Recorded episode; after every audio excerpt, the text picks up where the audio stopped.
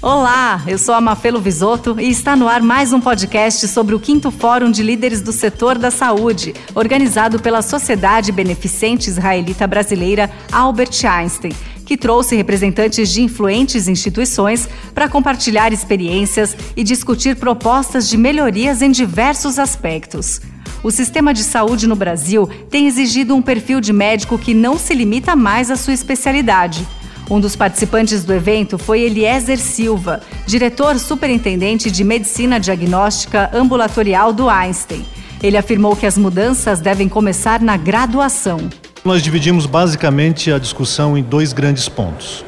O primeiro é a competência técnica, conhecimentos acerca das suas atribuições do dia a dia, mas também muito voltada às novas incorporações tecnológicas.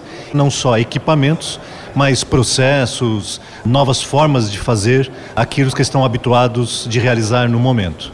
Se esses profissionais não forem adequadamente formados, o seu processo assistencial estará prejudicado e isso incorrerá, de um lado, em um desfecho ruim e muitas vezes em geração de desperdício para o próprio sistema. O segundo grande conjunto de competências foi relacionado à questão comportamental. Então, se exige desses mesmos profissionais uma alta competência técnica e capacidade de lidar com essas mudanças no seu dia a dia.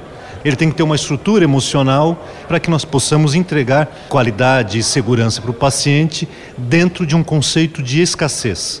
Isto é, eu sou obrigado a aprender conceitos até de economia, para que uh, eu utilize o recurso mais adequado para cada uma dessas situações. Temos hoje no Brasil cerca de 400 mil médicos e por ano devem se formar cerca de 30 mil.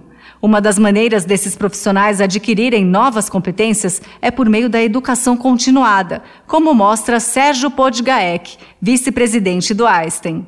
Eles têm que estar atualizados, eles têm que entender de gestão, eles têm que entender que o sistema eh, de saúde é complexo, uh, envolve a rede pública, a rede privada, assistência suplementar. Uh, isso tem que fazer parte do dia a dia de todos os médicos do nosso país. Uh, nas grandes capitais é possível ter encontros pessoais, né, que o médico vai nas, nos eventos, mas nem todos têm esse, essa facilidade.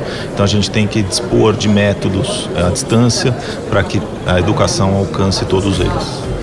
Ao atualizar seus estudos, os médicos conseguem ter uma visão da cadeia de saúde de ponta a ponta, buscando a melhoria no sistema como um todo. Desta forma, a prioridade passa a ser o paciente. Eu sou a Mafelo Visoto e me despeço neste último podcast da série sobre o quinto Fórum de Líderes do Setor da Saúde. Um abraço e até uma próxima. Oferecimento Albert Einstein, Sociedade Beneficente Israelita Brasileira.